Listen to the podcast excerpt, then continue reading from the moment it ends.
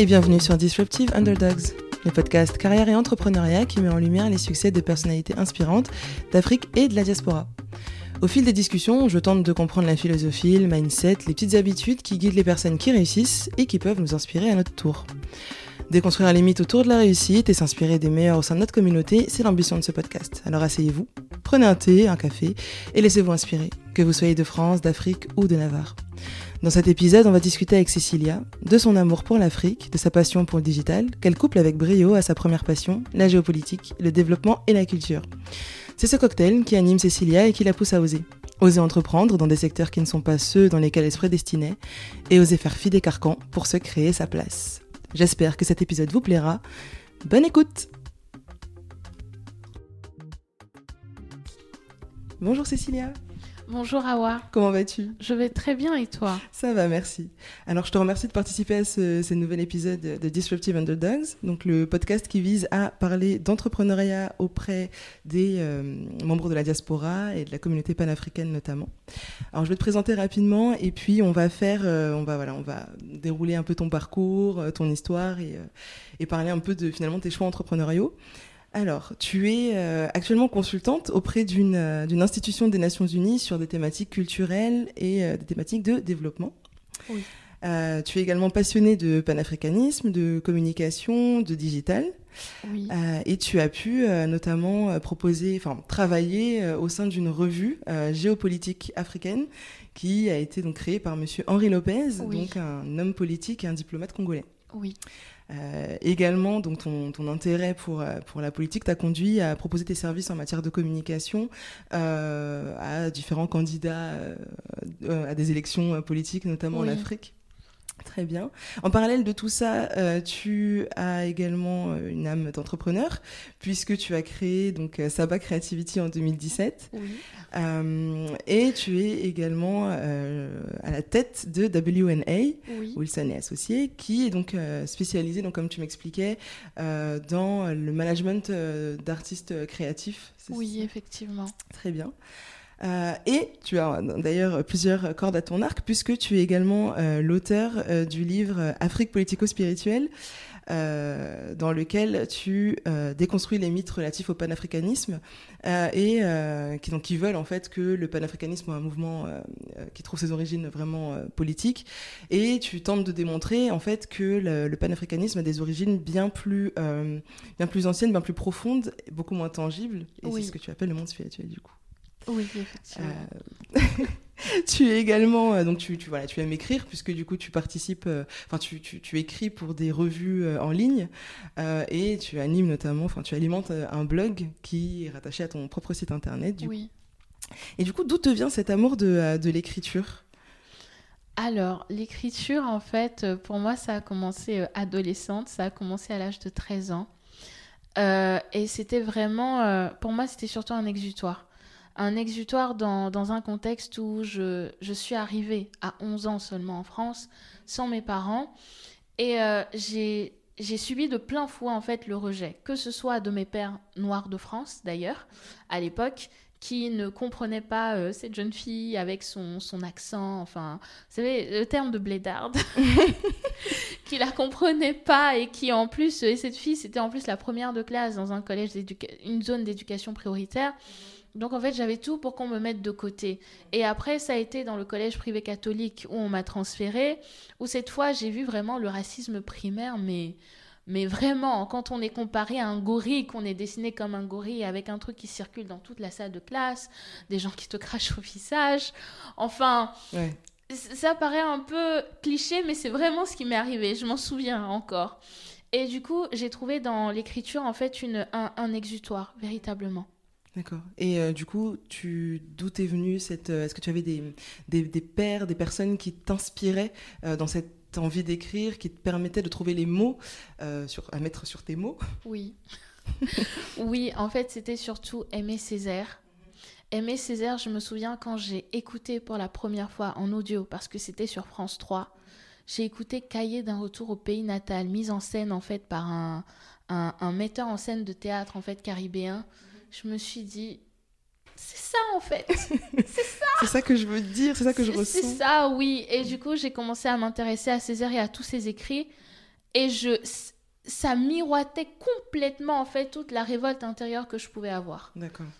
D'accord. Et du coup, c'est, c'est, comment dire, cet amour, enfin, de, de, de, non seulement de l'écriture, mais, euh, mais également, j'imagine, de la lecture, du coup, elle provient, j'imagine, c'est souvent un truc de famille, on a souvent un membre de la famille qui nous inculque cet amour. Effectivement, c'est vrai que mon père étant historien-chercheur, à la base, euh, quand j'étais toute petite, euh, avant d'arriver en France, mon père remplissait mon imagination et ma tête de noms d'auteurs noirs et Césaire et Senghor et Cheikh Anta Diop et Joseph Kizerbo. J'avais droit à tout, si bien que j'avais jamais lu ces auteurs-là avant, mais en fait je les connaissais par cœur parce que mon père me faisait des fiches de lecture tout seul vu qu'il m'expliquait tout. Et euh, du coup, euh, c'est vrai qu'il a semé la graine et que quand je me suis retrouvée en France un peu entre guillemets euh, face à moi-même, j'ai trouvé mon refuge en fait dans ces auteurs-là. Oui, je vois. Et du coup, ça, a, ça, ça a dû forcément t'aider, euh, notamment à ouais, exprimer justement toute, euh, toute cette peine-là. Est-ce que tu as partagé ces écrits? Est-ce que tu les as fait lire à ta famille, à des proches ou... Jamais. je, je les partageais juste avec mes profs de français qui devaient corriger. C'était leur rôle. Je leur disais, Madame, est-ce que vous pouvez me corriger ça, s'il vous plaît? Et du coup, euh, mes profs de français corrigeaient et me rendaient mes, mes copies, quoi. Enfin, voilà. Est-ce qu'ils ont vu la fibre en toi, la fibre de l'écrivaine en herbe ou euh... Je sais pas. en tout cas, ils corrigeaient tes copies déjà. En tout cas, ils corrigeaient, oui. Bon, c'est déjà bien. déjà bien. Et ils ont jamais jugé bon, par exemple, de, signaler que, que, la jeune fille en face de nous exprime peut-être une souffrance. Euh, non, c'est pas. Alors, je ne en fait, le truc, c'est qu'à un moment donné, euh, c'était tellement trop ce que je vivais que je crois que quand j'avais 14 ans, j'ai fait une crise d'angoisse, en fait, devant toute la cour de l'école. Et je me suis retrouvée devant la, directrice. Mais en fait, c'est souvent tabou dans les familles noires de, de parler de, de ces choses-là. Donc, en fait, euh, ma famille n'a pas compris. Hmm. Parce que chez les Noirs, ça n'existe pas. On n'a pas besoin de psychologue, on n'a pas besoin de toutes ces choses.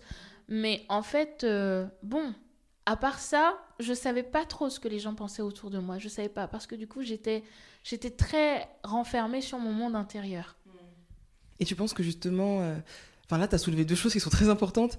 Euh, Comment tu penses que finalement ce rapport qu'on a avec entre guillemets la faiblesse, tu vois ce que ce que souvent dans nos familles on va prendre pour de la faiblesse, comment tu penses que ça nous forge et notamment comment tu penses que ça nous permet de prendre des risques? Est-ce que tu penses que ça nous bride ou au contraire tu penses que ça nous rend suffisamment costaud, robuste et on se dit bon bah parce que finalement c'est je trouve c'est assez à double tranchant, tu vois. Ce truc C'est vrai. J'ai l'impression qu'il y en a qui ne supportent pas, mais euh, moi de mon point de vue je trouve pas ça mauvais en fait parce que ça force en fait à devenir fort et endurant. Je veux dire, euh, quand, quand au lieu de te prendre dans tes bras, ta mère te, te bastonne. Ou te dit tout simplement, bon, euh, c'est bon, ça va aller, tu sais, minimise. Oui, voilà, elle minimise. Mm. En fait, à un moment donné, tu es obligé de. Si tu veux survivre, mm. tu es obligé de passer outre, en fait, et de comprendre que c'est rien. Parce que j'ai l'impression que quand on est trop aussi en train de caresser dans le sens du poil la personne, en train de trop. Euh, voilà, d'aller dans son sens, en fait, on devient complaisant et on pousse la personne à rester dans son état au lieu de lui dire non mais en fait euh, ce que tu fais là euh, il faut que tu en sortes en fait je comprends pas parce que il y a des enfants qui meurent de famine dans le monde tous les jours c'est le discours que j'entends. Il y en a qui sont mal lotis et tout, qui n'ont pas la moitié de ta chance et tout. Il y a des enfants qui meurent de faim, alors de quoi tu me parles, tu vois? Ouais, ouais. bah, c'est vrai que d'un côté, ça peut te pousser, mais euh, je pense que de l'autre côté, je, par moment, je me demande si ça ne nous bride pas justement sur tout ce qui est prise de risque. En fait, parce que limite, tu n'as pas le droit à l'échec.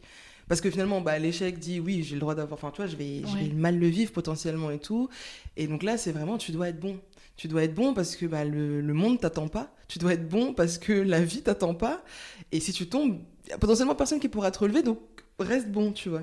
Et ça peut, enfin, je pense que ça peut quand même avoir le, le, risque, voilà, de nous, de nous enfermer, tu vois. Et donc du coup, ouais, donc tu faisais pas, euh, tu, tu, justement ce, ce, ce, fait de ne pas partager, je pense que ça a dû pousser aussi à avoir une crise d'angoisse. Et donc tu t'es fermé, ce que tu dis, euh, notamment au monde extérieur, en tout cas à la critique ou au regard du monde extérieur.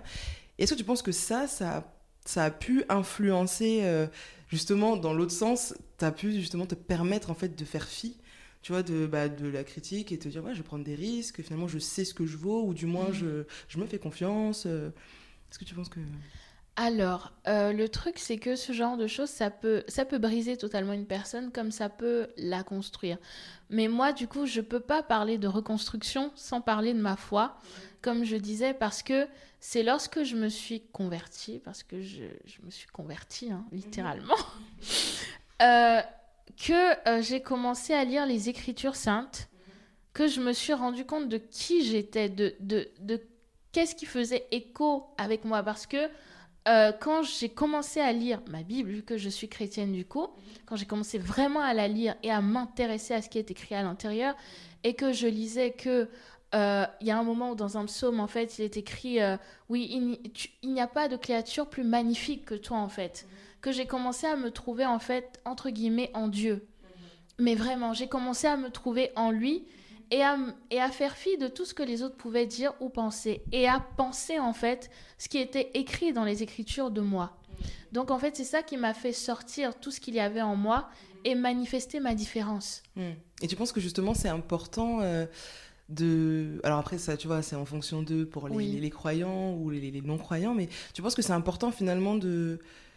de euh, voilà, d'avoir un peu ce, ce, ce leitmotiv, ou en tout cas ce- cette, ces phrases-là qui te, voilà, qui te boostent, qui t'encouragent. Finalement, c'est, ça aide d'avoir des phrases ou des textes religieux, ou alors bah, pour certains d'avoir, euh, tu vois, tu sais, les phrases de motivation euh, que tu dis devant le miroir. Tu penses que, je tu penses que ça aide Oui, je, je pense que sincèrement ça aide parce que tout commence dans les pensées. Tout commence dans vraiment tout commence dans les pensées. Il suffit qu'une personne commence à penser qu'elle est qu'elle est down, qu'elle est nulle, qu'elle est ceci, qu'elle est cela et tout son environnement va changer en fait. Ça va totalement se refléter et c'est comme ça qu'elle va se vendre entre guillemets. Alors qu'il suffit qu'une personne pense qu'elle est ça veut pas dire qu'il faut être non plus arrogant. Ça veut pas dire ça. Mais il suffit qu'une personne pense que dans sa tête que non, je, genre, je- suis inestimable, je Mhm. vaux de l'or. euh, voilà, tu vois, je mérite ce type de choses, ce type de choses et ce type de choses pour commencer à attirer à elle des opportunités qui sont en accord avec ce qu'il y a dans ses pensées. Mm, c'est vrai. Et tu penses que, enfin justement, euh, ce, ce cheminement-là euh, de d'attirer à soi via la pensée, finalement, toi, est-ce que ça t'a, là, au-delà de la religion, vraiment, est-ce que tu t'es retrouvé dans des situations où tu as douté de ce que tu, comment dire, de ce que tu méritais en fait, un peu le syndrome de l'imposteur, où justement, tu sais, tu te dis, euh, bah là, euh, je, je- voilà, je pense que je mérite ça, mais puis au fur et à mesure que les choses se fassent, enfin que les choses commencent à se faire, du coup, tu, tu, sais, tu te mets à douter, mais est-ce que c'est légitime euh, Tu vois, par exemple, l'entrepreneuriat, euh, dans le digital, alors que finalement, tu as fait des études en relations internationales. Oui. Est-ce que tu l'as vécu? Le syndrome de l'imposteur. Alors, ce sont plutôt les autres qui m'ont fait douter, mais pas moi, parce que moi, dès que... Après, c'est mon caractère. Quand je me lance dans quelque chose, je suis à fond dedans et je le fais jusqu'au bout. Mais c'est plutôt quand les autres te renvoient euh, le mauvais miroir et te disent mais pourquoi tu fais ça? Euh, C'est pas ton couloir.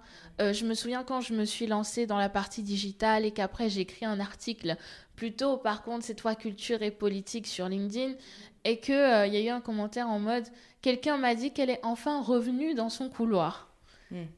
D'accord. Et en fait, je- en fait, j'en ris parce que du coup, je- mais ça, je pense que c'est une mentalité très francophone, de vouloir catégoriser les gens dans quelque chose et de vouloir leur faire comprendre, non, toi, t'as pas le droit de rentrer dans une autre sphère, tu dois rester là en fait parce que c'est comme ça qu'on te voit.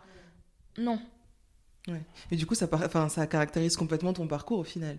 Parce Oui. que, euh, justement, les gens t'ont reproché d'avoir pris des initiatives dans certains secteurs, entre guillemets, sous prétexte, parce que, enfin, sous prétexte que tu as euh, fait les études en relations internationales, donc tu ne peux pas t'exprimer dans le secteur digital. Et euh, ouais, du coup, ça a dû. Et comment tu as fait pour justement trouver ta place en dépit de ce que les gens disent Peuvent dire? En fait, je calcule. Oh, ça fait des années que je calcule plus du tout ce que les gens disent. hein. Franchement, je, je, je fais pas attention. Je ne permets pas à toutes les voix de, de parler à mes oreilles, en fait. Elles sont rares. Elles se comptent sur les cinq doigts de la main. Les personnes qui peuvent me dire quelque chose et j'écoute et je me remets en question. Mais les autres, I mean, who are you? Mhm. du coup, ouais, donc en fait, finalement, pour toi, la clé, c'est euh, d'être sélectif sur les personnes Oui. et les avis. Et c'est important, finalement, de Oui. savoir à qui non seulement se confier, et surtout qui écouter. Parce que c'est vrai que tout le monde peut avoir un avis sur tout. C'est ça. Et beaucoup de gens finalement vont parler de choses qu'elles connaissent pas ou beaucoup de gens vont parler en étant influencés par leur propre vécu au final. C'est ça. Leur propre crainte aussi. Oui. Et du coup, c'est vrai que finalement, et les, finalement oui, la, le moyen de se protéger et de toujours avancer, c'est d'être sélectif. Et comment tu fais pour sélectionner du coup les, personnes? Alors déjà, très important pour moi, la famille. Euh, quand je dis la famille, ce sont les parents. Parce que, quoi qu'on dise, même si je sais que certains ont peut-être des conflits dans leur famille, mais pour moi, c'est essentiel d'avoir la bénédiction de ses parents. Parce que les parents, quand on leur explique, ils sont pas méchants, ils veulent le bien de leurs enfants, même s'ils comprennent pas au départ.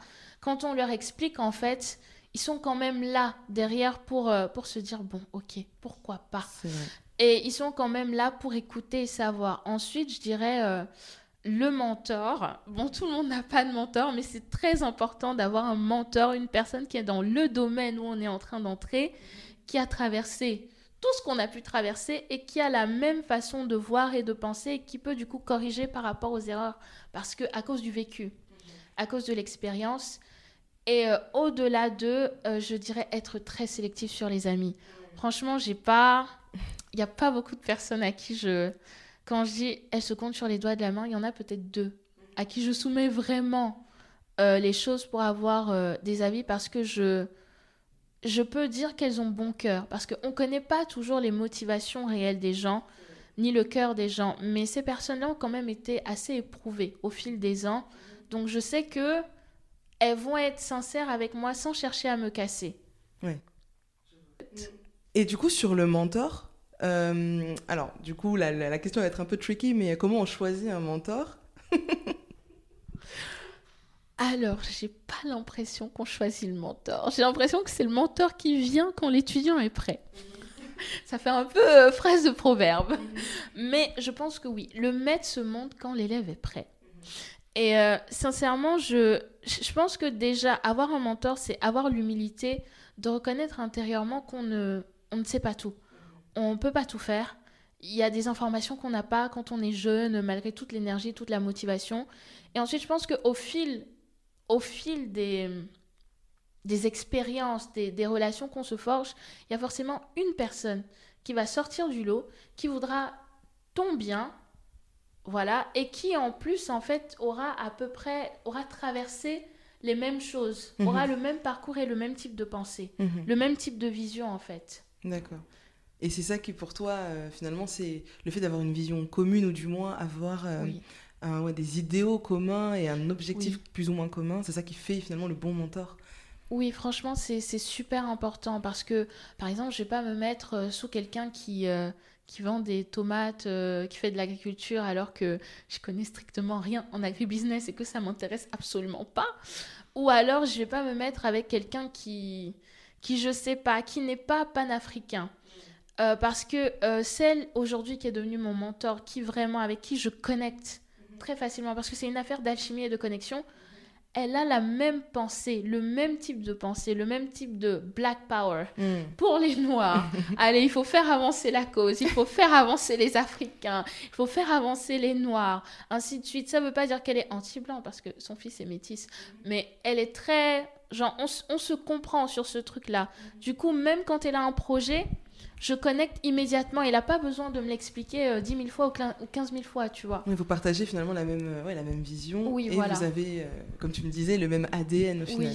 Il y a les mêmes choses qui vous animent et donc vous comprenez plus facilement. Et ça permet finalement de, aussi de, savoir que la personne qui nous guide, entre guillemets, donc qui va finalement oui, nous accompagner dans des décisions qui vont être parfois fondamentales pour notre vie professionnelle et souvent par ricochet notre vie personnelle, est une personne qui aussi partage non seulement l'africanité, entre guillemets, puisque c'est une femme africaine, mais justement le fait d'être une femme.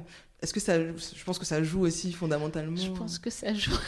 Et du coup, euh, comment on, au-delà du fait qu'il te trouve, que le mentor te trouve euh, lorsque l'élève est prêt, euh, quels sont les, facteurs justement qui, qui déterminent que l'élève est prêt? Mon Dieu. Dans ton cas, qu'est-ce que ça a été? Euh, déjà, en fait, je suis retournée à mon premier amour, qui est mon couloir, qui est quand même la culture.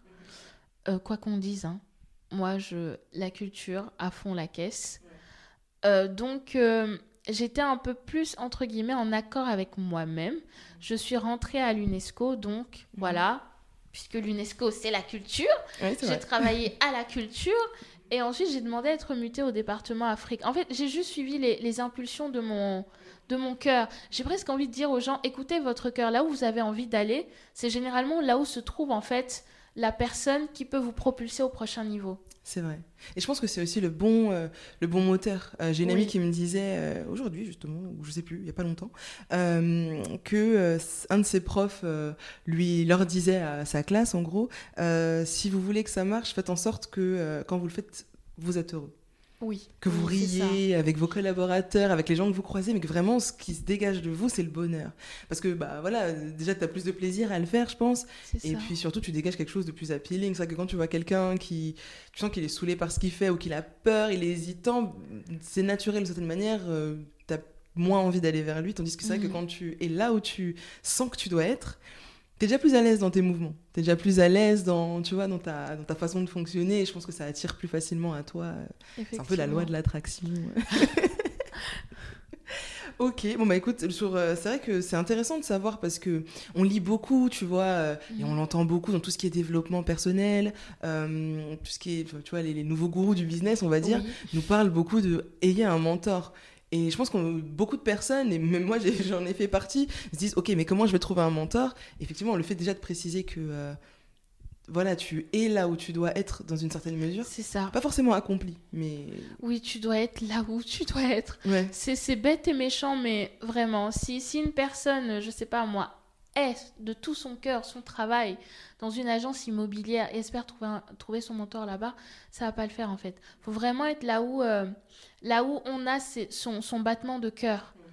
Vraiment. Et moi, c'était clair. Ma vision, elle était claire. Même quand j'étais à la culture, au département culture de l'UNESCO, Mhm. je regardais que le département Afrique. J'étais en mode, faut qu'on m'accepte au département Afrique. Mais quelle est la différence? Enfin, Finalement, c'est la culture vraiment euh, africaine pour le coup, patrimoine. euh, Alors, c'est vraiment tout ce qui concerne l'Afrique, effectivement, Mhm. au niveau de la culture ou de l'éducation. Mais du coup, je suis dans la subdivision culture. Mais à l'UNESCO, il y a tout un secteur qui s'appelle le secteur de la culture, mais cette fois qui travaille sur tout, mondial. D'accord. Donc, euh, des fois, ça m'est arrivé d'avoir dans les mains des dossiers sur l'Europe. Ok. Ouais. J'ai rien contre les Européens, mais j'étais pas du tout intéressée. Oui, t'étais pas passionné. Ce qui t'anime. Voilà. euh, Mais c'est vrai que de toute façon, on le sent, je trouve, dans ton, dans ton parcours et même dans ton histoire au final. Le lien avec euh, la blackness, entre guillemets. Oui. Tu vois, l'africanisme. euh, Tu vois, par exemple, ton père qui te, qui te euh, listait les auteurs, les grands écrivains, etc. Et même finalement ton, ton affection. Et justement, je trouve que c'est intéressant parce que dans ton parcours, euh, il y a un moment donné où tu es retourné en Afrique. Euh, bien que tu étais jeune, il y a quand même un moment donné où tu as, on va dire, eu le courage, parce que bon, tu as quitté quand même euh, euh, Togo, le Togo pardon, quand tu avais 11 ans, Oui. et tu es retourné étant adulte, mais étant adulte jeune, Mm. et de toi-même. Tu vois, tu es souvent, euh, par exemple, les gens retournent potentiellement quand ils sont mariés, quand ils ont fondé une famille, ou alors euh, ils ont grandi ou quoi, mais toi, tu as pris euh, voilà, la décision d'y aller étant jeune. Qu'est-ce qui a motivé cette, euh, cette décision euh, initialement? Alors, dès que j'ai eu mon master à Sciences Po, déjà dans ma tête, en fait, je, je voulais rentrer.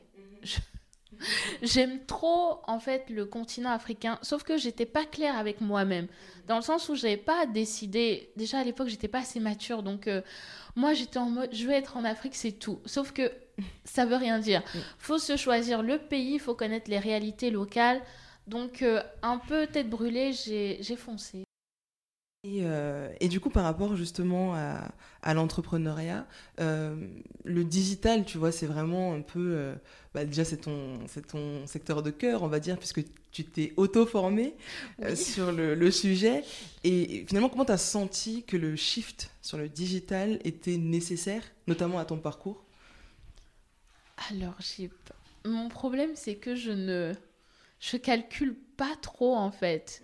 Je ça vient et je décide de me lancer à fond, à fond dedans. Ouais, je vois. Voilà, donc en fait, je, quand je me suis intéressée à la question digitale, c'était surtout parce que j'avais rencontré une connaissance qui était dans l'intelligence artificielle et que du coup, en me parlant, il m'a donné le goût de la chose en fait. Et je me suis dit, bon, allons-y. D'accord. Et du tout, tu t'es formée en lisant des livres, euh, toute seule Je- Il y a tout sur Google aujourd'hui. Enfin, tout, j'exagère.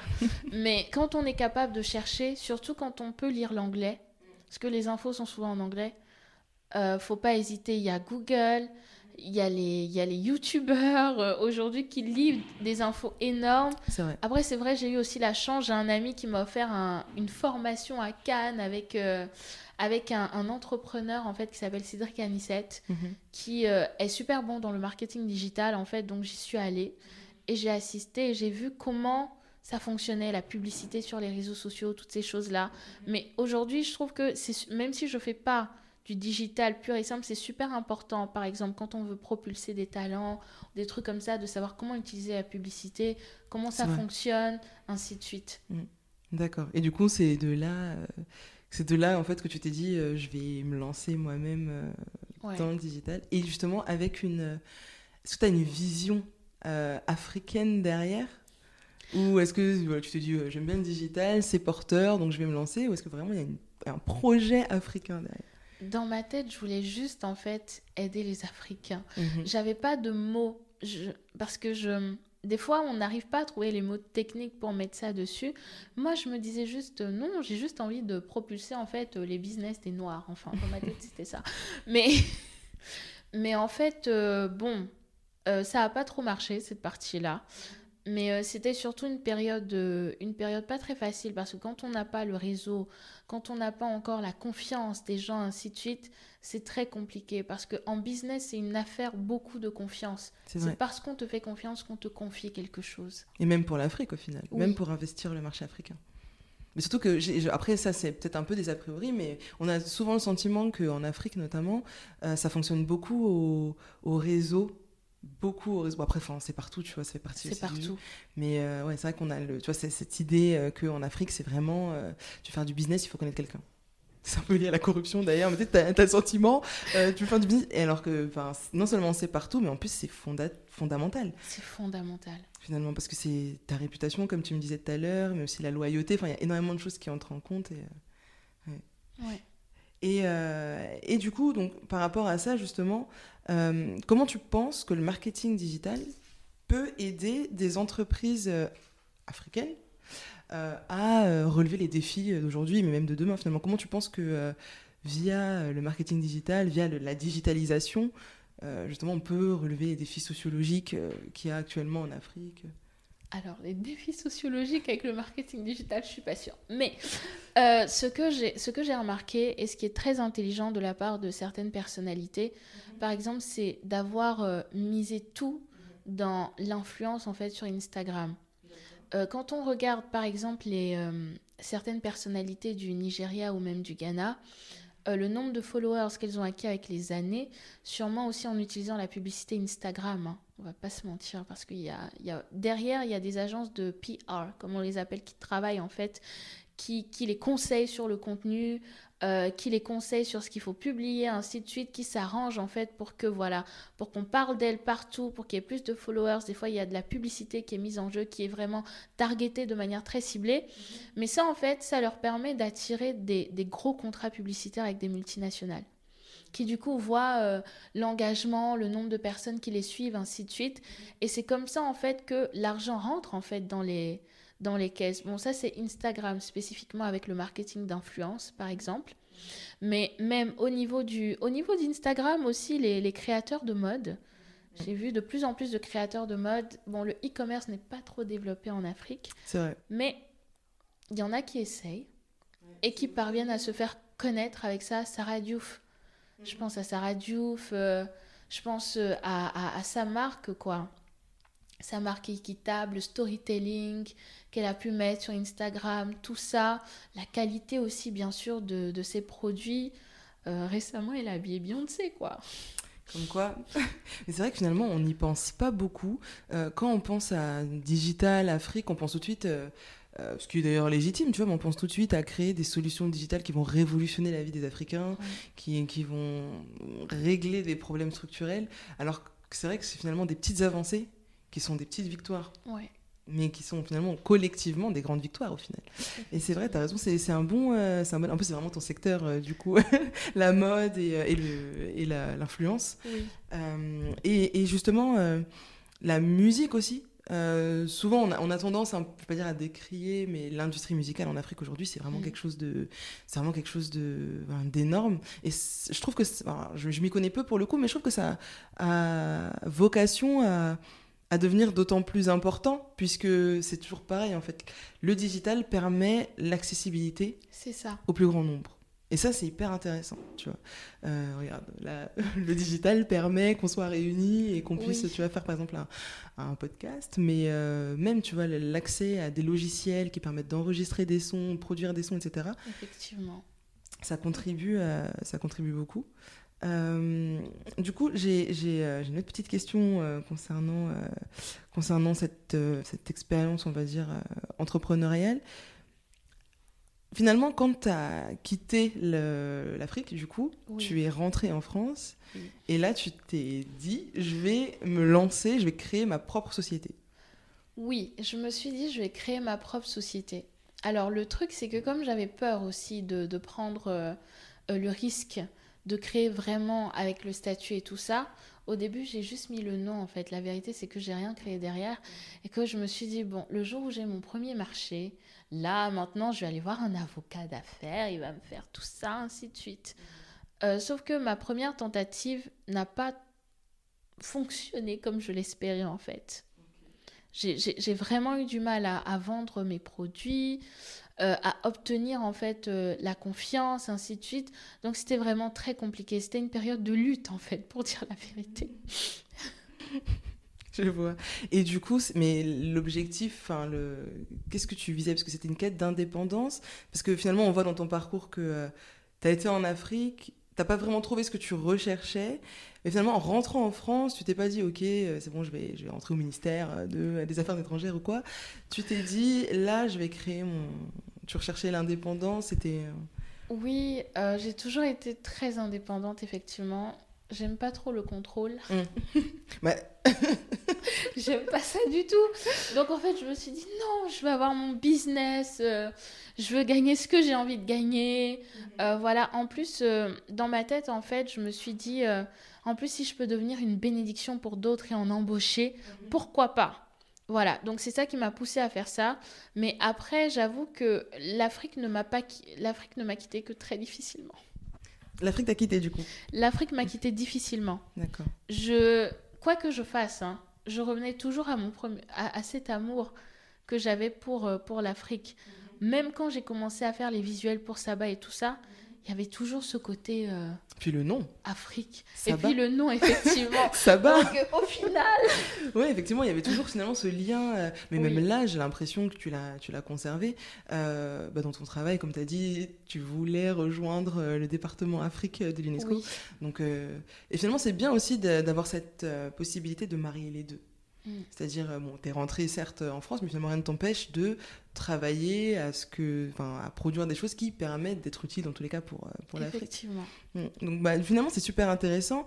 Et, euh, et donc après Saba Creativity, tu es, donc, tu es rentré à l'UNESCO oui sur des thématiques africaines. Et c'est quoi par exemple tes, daily activities en tant que consultant à l'UNESCO? Alors le truc c'est que euh, je fais énormément de recherches énormément d'analyses Sur quel sujet? Euh, je dois concep- des fois je, je dois conceptualiser en fait euh, tous les sujets des grandes tables rondes qui ont lieu sur euh, différentes thématiques de la créativité africaine. D'accord. Par exemple sur la mode en fait, bon j'étais pas toute seule non plus, euh, il y avait quand même mon collègue qui travaillait avec moi dessus, mais on a dû rédiger en fait euh, le contenu. Parce qu'une table, un, un gros événement, tu fais pas juste venir les gens comme ça et puis bon, euh, tu les fais asseoir et tu leur les parler. Non, en fait, il faut, il faut être plus sérieux. Donc, il faut, il faut carrément écrire le contenu, situer la problématique, ainsi de suite, à leur envoyer. Mm. Donc, euh, ça, ça paraît facile, mais en fait, ça l'est pas. Parce que souvent, le contenu, il est écrit sur des pages et des pages. D'accord. C'est- limite un, un, un petit. euh, je sais pas comment l'appeler, une dissertation. Non, mais c'est quand même des, un document, des fois, qui fait 8, 6 pages, 5 pages, euh, voilà, euh, qui doit être révisé euh, souvent par le supérieur hiérarchique en haut, qui est renvoyé en disant non, il faut changer ça, il faut arranger ça, et là, ça veut dire quoi, et là, quoi, quoi, quoi. Donc, en fait, c'est beaucoup de travail de révision, beaucoup de travail de recherche. Ensuite, il y a la partie logistique, bien sûr, quand l'événement arrive, et toute la partie PR, genre relations presse. C'est con, mais c'est- en fait, c'est à l'UNESCO que j'ai appris à faire des relations presse. hein. D'accord. Mais ça, c'est intéressant. Ouais. Parce que du coup, tu fais. Je trouve que tu as quand même une petite vie d'entrepreneur. Parce que tu gères Oui. finalement ton projet de A à Z C'est ça. et jusqu'aux relations presse, ce qui est hyper important en vrai. Enfin, C'est ça. c'est aussi le retentissement qu'a un événement qui en fait aussi ça. Mais franchement, c'est super intéressant. Et donc, ça, c'est ton quotidien en fait. Tu organises. C'est mon quotidien, l'organisation de ces événements ou la mise en place de, de projets relatifs à la créativité africaine. D'accord. Et la mise en place de projets, c'est-à-dire par exemple d'événements qui auraient lieu en Afrique euh, sur. euh, Alors, quand je dis projet, euh, par exemple, ouais, par exemple, euh, bon, je suis en train de spoiler, mais Hmm. il y a un projet de podcast hmm. en cours euh, avec des personnalités du monde de la création africaine, peu importe le domaine, hein, mode, musique, art contemporain, ainsi de suite. D'accord. Mais euh, par exemple, pour ça, il faut, il faut forcément rédiger le contenu et concevoir la manière dont ça va être fait, la durée, sur quelle plateforme, quelles sont les ressources humaines, est-ce qu'il faut embaucher plus de gens, ainsi de suite. Donc, on bosse avec tout ça en fait, avec euh, ma supérieure hiérarchique et mon... on n'est que trois d'ailleurs hein, sur ces trucs-là. Et ça demande énormément de travail, j'imagine. Enfin, Ouais. pour vous trois, Ouais, c'est. franchement, il y a l'événement sur la mode, mon Dieu. Même le week-end, il fallait être là Ouais. pour bosser et organiser les trucs. Mais du coup, à la fin, finalement, à la fin de ces tables rondes, qu'est-ce qu'il advient? Est-ce qu'il advient euh, des nouvelles réglementations qui vont, euh, euh, ou en tout cas des ouvertures vers des réglementations qui vont impacter euh, le monde de la créativité en Afrique? C'est notre but. C'est notre but. Après, comme c'est une institution diplomatique, on n'est pas là pour forcer les États membres. Bien sûr. Mais euh, le truc, c'est que ces événements, généralement, ceux qui y assistent, ce sont les ambassadeurs africains Mhm. auprès de l'UNESCO qui sont là, qui sont invités en masse, qui viennent, des fois même d'autres, hein, d'autres pays qui sont juste intéressés, qui ont envie d'écouter, de savoir. Mais du coup, c'est pour leur donner des idées parce qu'ils ne maîtrisent pas forcément le sujet ou le secteur, pour leur dire euh, voilà dans quel sens vous pouvez aller quand vous allez proposer vos trucs à vos présidents de la République. Voilà dans quel sens vous pouvez aller, ainsi de suite. Donc euh, il y a ça, mais y a mais quand même, on était assez contents parce que l'autre fois pour la mode, on a quand même réussi à connecter une des plus grandes créatrices de mode du Nigeria, Deola Sego, avec le gouvernement nigérian. Ce qui permet finalement d'impulser, par exemple, des, Oui. des politiques d'emploi ou. euh, C'est ça, ou de réouvrir des manufactures. Parce que Mhm. quand ils étaient là, tout ce, tout ce dont ils ont parlé, c'est le vide industriel. Clair. Mm. Le vide industriel. Mhm. Et le fait que certains créateurs africains sont obligés quand même d'aller, ce qui est choquant, euh, ils prennent la matière première et il faut aller produire euh, le textile en Chine. Ouais, mais- Finalement, oui, alors qu'il y a tellement matière à, oui, notamment en Afrique, dans le sens où il y a énormément de ressources humaines, comme on aime appeler euh, ça. les, voilà, les salariés, que finalement, c'est c'est vrai que c'est un manque à gagner énorme. Au-delà de la fuite des cerveaux dont on parlait tout à l'heure, euh, et la diaspora qui pourrait ou devrait revenir, Mm, mais il y a aussi toute cette jeunesse, en fait, qui pourrait, enfin, qui pourrait participer et qui pourrait être mise à profit, entre guillemets, et ça bénéficierait à tout le monde. c'est ça. C'est réel. Ouais, franchement, mais c'est super, euh, je trouve ça super intéressant euh, de savoir co- comment vous travaillez et comment vous impulsez, d'une certaine manière, les, les politiques publiques. Et on se rend pas compte, c'est ça qu'on se rend pas compte de l'impact qu'un événement peut avoir, tu vois. On est là, vrai. on est réunis, on discute et tout, une bonne ambiance, et au final, ça ouvre des, des débats et potentiellement des ça. opportunités. C'est dans ça que se font les connexions. Mm. Vous avez des fois là-dessus, enfin vous, vous êtes au courant un peu de ce qu'adviennent les échanges, euh, des politiques qui sont mises en œuvre après dans les pays? Alors, moi non, Mhm. mais ma supérieure hiérarchique s'assure toujours de tracer les choses et de savoir qu'est-ce qui s'est passé à la fin. Ok.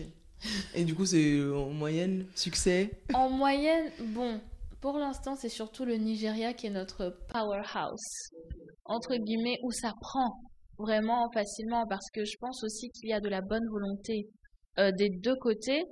Après, il y a des pays où euh, ça traîne un peu plus. Le truc aussi, c'est qu'on est obligé de compter avec la bonne volonté Ouais, c'est vrai. de, des hommes politiques. Mm. S'ils veulent pas, on peut pas les forcer. Oui, après, il y a aussi les agendas politiques de chacun, etc. Et parfois certaines priorités nationales Effectivement. qu'on peut pas, tu vois, tu peux pas. euh, Non, ça. mets en place des manufactures alors que tu vois, il y a d'autres problématiques. Tu vois. ok. Et donc, du coup, euh, maintenant, tu es donc à la tête. euh, alors, en plus de ton travail de consultante auprès de l'UNESCO, tu es donc à la tête de Wilson et Associés, Oui. WNA, comme je l'appelle.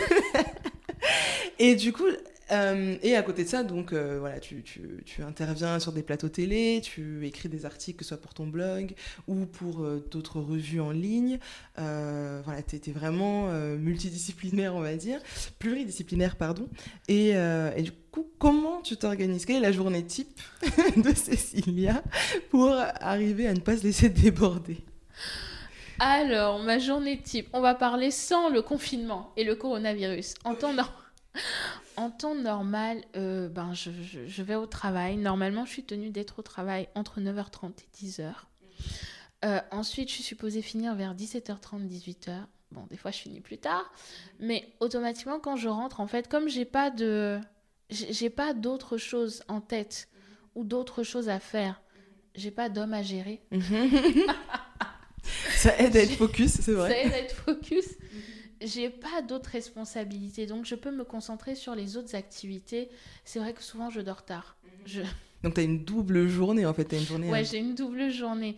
J'ai pas peur du, de, de, travailler double, de revenir et de me mettre au travail pour faire avancer mes autres projets mes autres projets personnels en fait. Mhm. Et du coup, dans le cadre de Wilson et Associés, quel est va dire quel est le mode de prise de décision? Est-ce que tu travailles en équipe? Est-ce que tu travailles seul Ou est-ce que tu as des salariés? Ou comment? Pour l'instant, j'ai pas de salariés. J'ai hâte euh, que ce temps arrive. Je n'attends que ça parce qu'en plus, exprès, j'ai mis la société au Togo pour pouvoir en fait embaucher après des, des gens de mon pays. Euh, pour l'instant, je prends les décisions seule, de manière totalement unilatérale. Même si j'ai une associée dont je ne donnerai pas le nom, mais elle est associée minoritaire, donc euh, au final. Euh, c'est moi qui décide. c'est moi qui décide. Voilà, mais en gros, pour, pour Wilson et associé, pour l'instant, ce que je fais, c'est dès qu'une opportunité, dès qu'on m'ouvre une opportunité, je la saisis. Et je travaille dessus. Même si je travaille dessus à côté, je le fais. Ok. Et du coup, comment. Enfin, du coup, Wilson est associé, donc on est vraiment sur euh, quelque chose. Alors, même si ça se rapproche dans le fond, puisqu'il y a l'aspect communication et euh, l'organisation d'événements, etc., tu es quand même toujours sur quelque chose qui est différent de ton cœur de métier, on va dire. Et comment tu arrives à trouver ta place? Comment tu as réussi à trouver ta place en tant que tu vois, newcomer, euh, underdog, disruptive Alors, franchement, les gens qui disent, euh, comme je disais tout à l'heure, oui, je m'en suis sortie grâce à mon travail, c'est faux. faut toujours qu'il y ait quelqu'un qui te fasse confiance et qui t'ouvre la porte, en fait. Comme je dis, parce qu'on ne peut pas réussir tout seul. faut toujours qu'il y ait quelqu'un qui se dise, ah, cette fille-là, j'ai envie de lui faire confiance et de lui confier telle tâche ou de lui confier tel marché. Et en fait, euh, j'avoue que euh, la, tentation, c'est de vouloir rencontrer des gens absolument, de prendre des cartes de visite, de vouloir aller de réunion en réunion. Mais j'ai compris que non, en fait. J'ai compris qu'il fallait absolument que je reste. Parce que pendant au moins, euh, pendant au moins une année, Wilson et Associés n'avaient aucun marché. Et j'étais là, mais je montrais quand même mes achievements avec d'autres trucs que je faisais à côté. Hein. mais je mettais quand même dans le portfolio avec l'accord, bien sûr, des gens euh, avec lesquels je, je travaillais bénévolement. Je disais oui, c'est bon, tu peux le mettre dans le portfolio de ta société. Mais pendant une année, j'ai pratiquement rien vu. Mais je tenais bon quand même. Je me disais, je bouge pas de là. Je Parce bouge que tu pas disais... de là. Parce que tu disais que la confiance, elle est arrivée du coup. Ou qu'est-ce qui t'a permis de tenir bon? Parce que c'est vrai que tu vois, quand on est, ouais, t'arrives dans un secteur qui n'est pas le tien, il faut gagner la confiance des gens. Mhm. Un an, c'est très long. Comment tu fais pour voilà, garder le cap et te dire que ça va payer? Bon, déjà, je suis contente parce que j'ai mon travail de consultante à côté. Donc, je me dis, c'est pas si grave. Deux, une vision à long terme. Parce que si c'est juste pour faire de l'argent, pour faire de l'argent, on ferme vite boutique. Alors que moi, j'ai vraiment mon battement de cœur qui est de former des gens au Togo et de, entre guillemets, de me multiplier. Hmm. D'avoir des, des, personnes qui émergent, à qui je donne la chance, en fait, de pouvoir travailler mhm. et qui ensuite que je vais qui sont pas la vie parce que le but c'est pas que les gens restent des salariés. C'est que c'est juste que je leur donne une opportunité qui les élève pendant quelques années avant qu'ils aillent ensuite dans leur couloir et dans leurs appels différents. Mhm. mais du coup cette vision là c'est mhm. celle qui me fait tenir et faire fi du ah il y a personne qui vient ainsi de suite. Je m'en fous je reste là. Et du coup euh, ce qui m'est arrivé c'est que euh, j'insiste sur la fidélité et la loyauté parce que c'est très important, à force de, rester loyal et fidèle, de faire les choses telles qu'elles doivent être faites, de les faire bien, de démontrer ce que je sais faire et aussi surtout d'obéir à celle qui est mon mentor, comme je dis. vraiment d'être là. Quand elle a besoin, je suis là. Quand ceci, je suis là. Si bien que comme elle a en fait euh, des relations, c'est elle qui a commencé à me recommander d'elle-même, sans même que je, que je cherche à l'être. Hmm, je. C'est elle qui a commencé à me recommander par rapport au caractère, par rapport à l'éthique de travail, si bien qu'on m'a confié ma première artiste, Gigi Atlantiste. Allez regarder ce qu'elle chante, c'est magnifique. Disponible sur Spotify, YouTube, Deezer. Euh, oui, voilà, Spotify, à fond la caisse. Ça marche. ok, donc Gigi Atlantis. Gigi Atlantis. Super, on ira écouter ça avec, euh, avec beaucoup d'attention. Euh, d'accord. Et du coup, comment tu décrirais ton, ton aventure entrepreneuriale là, avec le recul que tu as pour l'instant Comment tu décrirais euh, ton parcours euh, entrepreneurial? Alors, c'est pas grave quand on fait des erreurs. C'est vrai que la société France, les francophones surtout ont tendance à être très durs, que ce soit avec eux-mêmes ou avec les autres. Genre, t'as échoué, t'es nul, laisse tomber. Mais non, en fait, il faut, j'ai envie de dire, euh, c'est dans l'expérience qu'on apprend, mais bien sûr, c'est mieux d'avoir un mentor parce que le mentor, lui, te parle de ses ratés pour que tu n'aies pas à, recommencer la même chose. Mhm. Mais c'est dans l'expérience qu'on apprend. Si ça marche pas une fois, c'est pas grave, on peut toujours recommencer une deuxième fois, une troisième fois, une quatrième, une cinquième. Finalement, qui m'empêche, comme on dit. Voilà, qui, qui, empêche. Et j'ai mm. envie de dire de suivre le, juste de suivre le battement de son cœur. Mm. Mm. T'as raison, t'as vraiment raison. Euh, alors là, j'ai une petite question. Euh, j'ai lu un petit article sur toi euh, qui disait jeune, enfin qui commençait comme ça en fait avec ces trois mots-là jeune, dynamique et focus. Mais sur quoi es-tu focus du coup? Alors pour l'instant sur la culture. Vraiment, je me suis aperçue que la culture c'était. C'est vrai que avant, quand j'étais à Sciences Po, j'étais quand même intéressée par le domaine. Mais là, en fait, c'est le grand amour de ma vie. la culture, donc je suis focus sur ça parce que tout ce que je fais tourne autour aujourd'hui de la culture. Genre même quand je, même pour Wilson et associé, euh, si on doit faire euh, des packs communication visuelle ainsi de suite, c'est pour des événements sur la culture, pas autre chose. Euh, le talent qu'on m'a confié, c'est pas juste n'importe quel talent. Je veux dire, c'est pas une youtubeuse, par exemple, c'est une chanteuse. Mhm. Et ce talent, justement, c'est euh, tu le gères dans le cadre de Wilson et Associés. Oui, voilà. donc c'est vraiment ton gros deal euh, du moment euh, qu'on attend de voir exploser là dans le monde entier. Ok, une petite mini Tiwa Savage peut-être? La future, oui, bien sûr, elle va exploser. Franchement, elle va exploser. Ok, super. Bah écoute, on a, franchement, on a hâte. Moi, je, vais aller écouter ça directement après cet épisode. Euh, bah écoute, euh, moi j'en ai fini, j'ai eu toutes mes réponses. Euh, je trouve vraiment que ton, ton, parcours est super intéressant au regard en fait des, des, des, barrières en fait que tu ne t'imposes pas justement, de la liberté au contraire que tu t'imposes ou en tout cas que tu t'accordes. Donc je trouve ça super intéressant. Je trouve que ce qui est enrichissant aussi, c'est le fait de voir que bah, voilà, le parcours euh, n'est pas toujours linéaire, dans le sens où on a tout, enfin, les difficultés tu vois, que tu as, as dû affronter, notamment des difficultés qui sont bah, moins tangibles en fait. C'est pas que tu n'as pas eu de réseau ou quoi au caisse, mais c'est vraiment que de base, tu as quand même beaucoup souffert par rapport à ton identité. Et, euh, et c'est ça, je trouve, enfin j'ai l'impression en tout cas quand j'écoute ton histoire, j'ai l'impression que c'est ce, notamment avec ta foi, qui a contribué à ce que euh, tu te libères en fait, que tu fasses vraiment fi euh, voilà, des discours des autres. Et, euh, et c'est super intéressant quand, tu, quand je te parlais tout à l'heure du syndrome de l'imposteur et que tu m'as dit, bah non, toi tu ne ressens pas le syndrome, tu n'as pas peur pour toi ou par rapport à toi, mais que ça vient de l'extérieur. Oui. Et que finalement, la, pas la menace, mais que là où la force peut venir de l'extérieur, notamment tu parlais de ta famille, ton mentor ou tes amis très proches, la, faiblesse entre guillemets peut aussi souvent venir de l'extérieur et que donc il faut savoir sélectionner. Euh. Donc c'est super intéressant et je trouve que tu vois moi le, ce que je retiens beaucoup c'est que finalement euh, il n'y a pas une voie. il y a la voie qu'on décide de se tracer et en fait elle peut être multiple. En tout cas elle peut trouver multiples entrées. Et du coup, bah, je te remercie beaucoup pour cet échange, c'était super intéressant. Merci, Awa. Et du coup, alors avant qu'on se quitte, euh, où est-ce qu'on peut te retrouver? Quels sont tes réseaux sociaux euh? Alors, ok. Alors, LinkedIn, là où je suis le plus active, Cecilia Emma Wilson.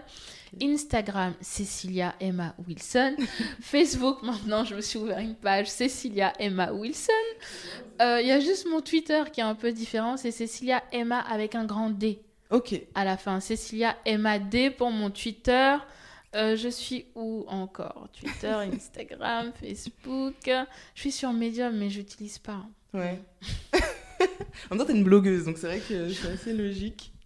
Ok, bah super. Bah écoute, je te remercie beaucoup. De Et euh, puis bah à bientôt. Oui, à très bientôt.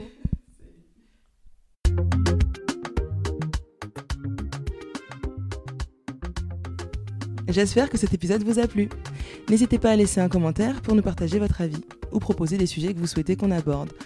Et pour ne pas manquer les prochains épisodes, abonnez-vous au podcast Disruptive Underdogs sur Instagram et YouTube. À bientôt!